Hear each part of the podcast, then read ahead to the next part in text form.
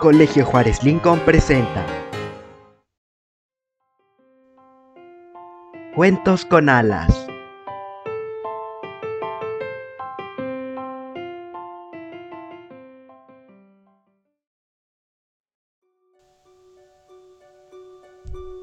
Era una cálida noche de verano como cualquier otra. Sin embargo, un pequeño niño pelirrojo se encontraba afuera, apreciando las estrellas y la luna gigantesca que se encontraba en ese hermoso cielo nocturno. Todo el día se le había pasado ayudando a su padre a recoger la casa y acomodar la ropa que tenían lavada. Por lo cual, cuando terminó sus deberes, su papá le dio permiso de estar un rato en el gran campo que tenían como patio delantero. El niño se sentó en el fresco pasto y quitándose sus tenis color vino, abrazó sus piernas para así disfrutar de los sonidos nocturnos que había ahí.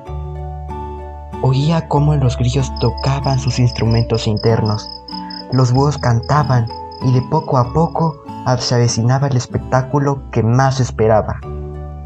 Ya va a empezar, pensó el pelirrojo entusiasmado, cuando en la lejanía vio cómo pequeñas luces se empezaban a asomar por sobre el pasto. Sí, eran las luciérnagas que todas las noches veraniegas se posaban en su campo. El niño, junto a ellas, jugaba a atraparlas entre sus manos con delicadeza, haciendo que ese pequeño cuenco que había se iluminara con ayuda de esos bichitos voladores. Él imaginaba que era como si tuviera magia en sus manos. Y esa noche no fue la excepción. Como si los animalitos supieran que su amigo humano ya estaba ahí, lo empezaron a rodear. Él veía feliz cómo se posaban en su cuerpo e igual que todas las noches, se dedicó a mantener un puñito de ellas en su mano, con cuidado para segundos después dejarlas escapar.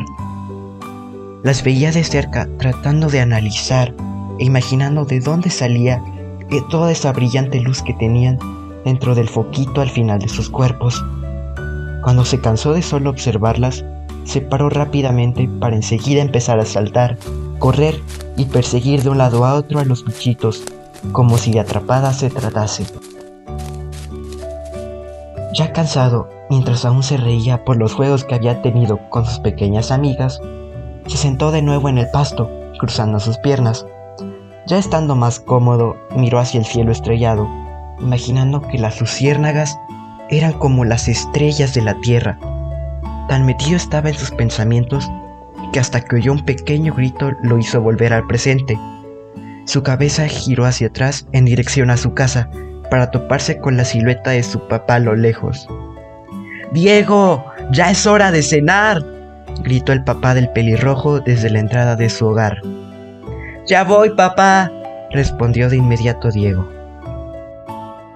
Tomó sus tenis color vino, se los puso, se levantó del pasto, sacudió la tierra de su short y antes de irse a su casa, como si las luciérnagas pudieran leer su mente, pensó, Nos vemos mañana, que descansen.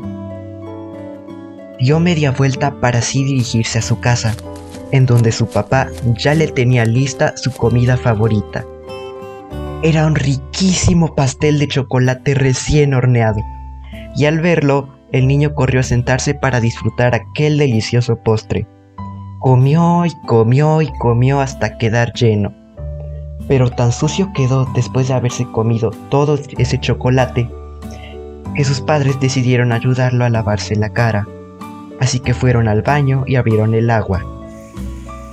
Y con una pizca de jabón le lavaron tanto el agua que... que se la borraron. Se quedó sin ojos, sin nariz y sin boca.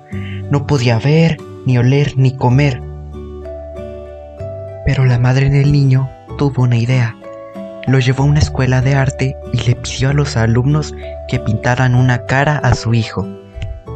Los alumnos se quejaron y alegaban que tenían cosas más importantes que hacer que ayudar a un niño sin cara. Pero el profesor también tenía una idea en mente. Entonces les ordenó a sus estudiantes que hicieran lo que se les pidió. Entonces los artistas, pues sin más remedio, fueron y comenzaron a hacer trazos en la cara del niño. Primero le pintaron una cara de mosca, pero a su madre no le gustaron los ojos. Le pintaron una cara de elefante después, pero a él no le gustaba aquella nariz tan larga. Al final le pintaron una cara de pato,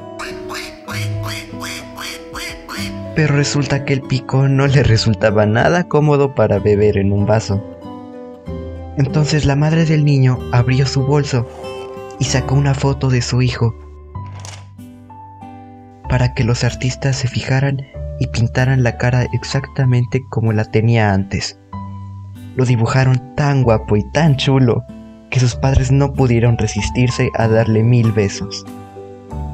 Pero los alumnos de la escuela de arte seguían enojados. ¿Por qué tuvimos que perder el tiempo haciendo eso? le preguntó un estudiante al profesor. No, ustedes no perdieron el tiempo, sino que lo usaron para ser generosos. ¿Generosos?